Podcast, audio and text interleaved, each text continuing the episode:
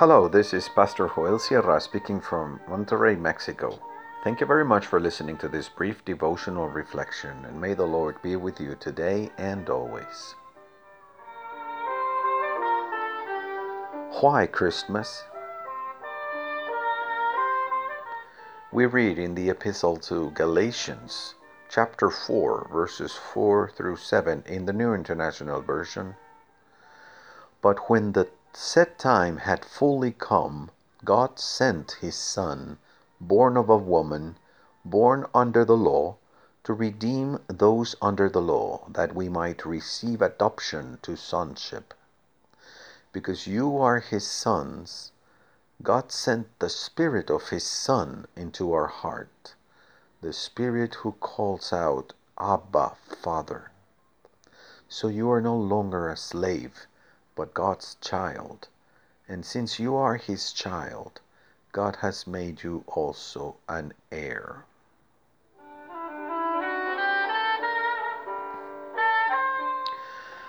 This is good news of great joy.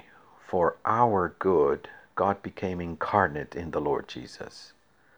A Savior has been born unto us, who is the Messiah, the Lord. The light shines in the dark, and the darkness cannot defeat it. We want to praise our God, who promises that if anyone is in Christ, he or she is a new creation. All things are new because the Lord Jesus was born, lived, died, was risen, and ascended into heaven.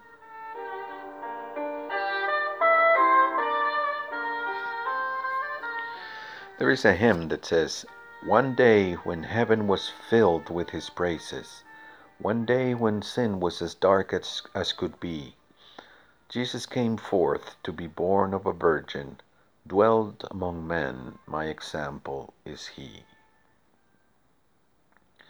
Today's text is Christmas as described by the Apostle Paul. It's the good news in the style of Paul. It is the testimony of angels, shepherds, and wise men, but in the vocabulary of the missionary theologian Paul. The Lord Jesus was born just at the right time, in the fullness of time, in the perfect time, in the set time. He was born so that by faith we could stop being slaves and could be adopted as sons and daughters by receiving the Spirit.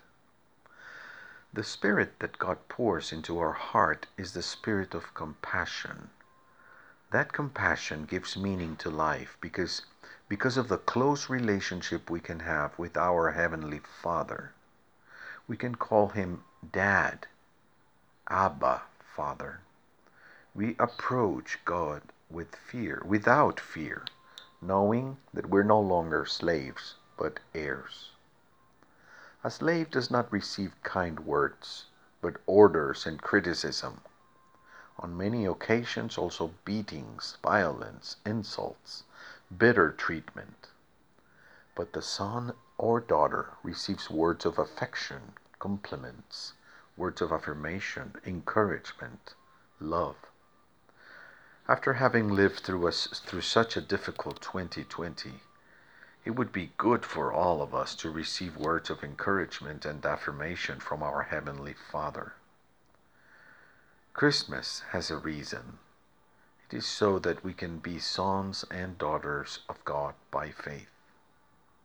God loves us, and He proved it by sending His Son at Christmas so that we could be legally adopted as His sons and daughters. Thanks to the Lord Jesus, our relationship with God is no longer that of a master with his slaves, but that of a loving father and his sons and daughters by the Spirit. This is our true identity. We are loved by God. Our life has meaning. We can start the new year with confidence. Let us love with all our might, without fuss.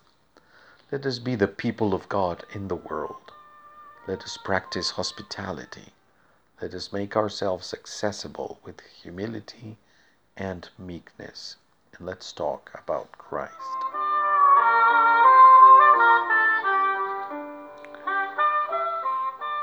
Why don't we pray?